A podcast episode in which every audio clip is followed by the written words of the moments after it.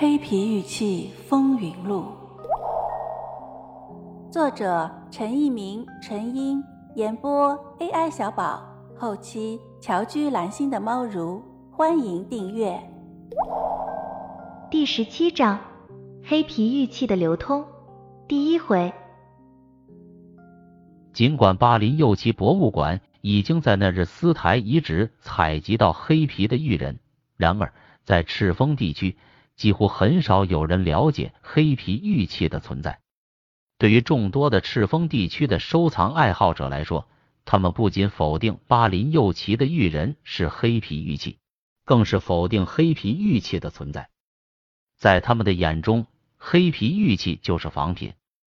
而在赤峰更北面的通辽地区，不少藏家收藏了黑皮玉器。通辽地区的文物商店曾经出售过一件黑皮玉器，现在收藏在黑皮玉器的研究者钱义忠手中。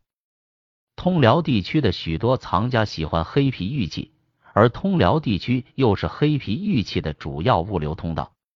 在北京、在上海、在沈阳，黑皮玉器的主要提供者就是通辽地区的农民或古董商。用韩国金先生的话来说。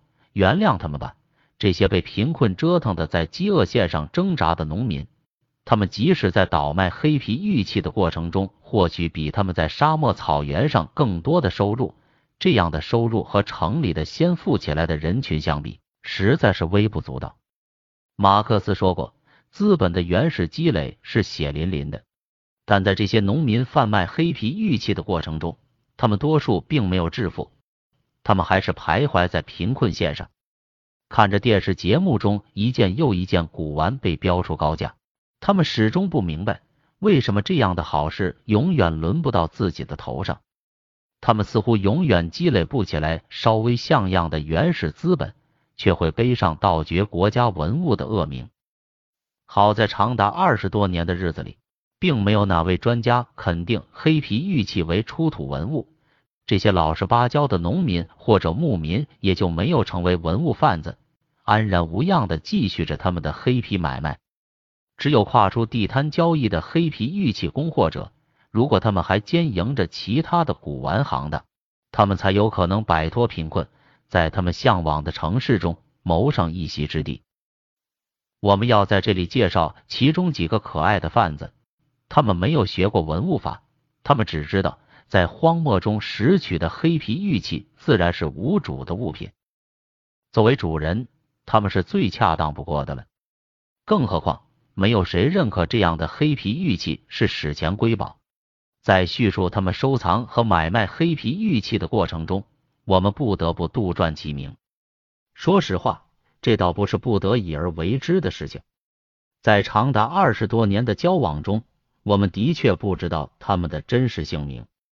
他们有的以外号相称，有的含糊其名。这里既有古玩行当的潜意识在左右着买卖双方，也有农民的狡黠在支配着买卖过程。谁都不想打听对方的过去，谁也不想提供对方物品的来源和去向。他们有的从农民转变为专门从事古玩行当的商人，有的仍旧从事原来的职业。黑皮玉器的买卖只是一种业余的兼职。在北京和上海的黑皮玉器收藏爱好者中，一般都称道小丽的为人。这些收藏爱好者都从小丽手里收藏了不少堪称精品的黑皮玉器，价格从一开始的赠送到逐步上涨，却始终在购买者可以接受的低价内。遇到一些老熟人，小丽的价位始终上不去。北京和上海一些黑皮玉器收藏家手中的黑皮玉鹰。黑皮龙形器、黑皮兽首、人身雕像等等，都是小丽提供的藏品。这些已经在黑皮玉器收藏史上堪称佳作的典型器，也许小丽早已忘记了，她曾经是这些雕塑的最早拥有者。她不是艺术品的鉴赏者，她只知道这些东西是他捡来的，捡来的东西可以变钱。而钱的数量比他在蒙古草原上一年的收入还要多时，这个憨厚的蒙古汉子会禁不住偷笑起来。他搞不懂城里人为什么喜欢这些石头疙瘩，真是不可思议。即使后来他知道了这些黑皮玉器的所谓艺术价值和经济价值时，他也不后悔，因为这些城里的朋友使他逐渐摆脱了贫困。他依然乐呵呵的和这些喜欢石头疙瘩的朋友来往。当他在城市中买下一套房子时，他还有什么可抱怨的？和这些喜欢黑色石头的朋友们一起聚聚，他不仅有了城里人的感觉，更是有了一种主人的感觉。他知道这些艺术家、教授或者经理老总之类的朋友是真心把他当朋友看待的。听友你好，本节就到这里了，喜欢请订阅哦，下节更精彩。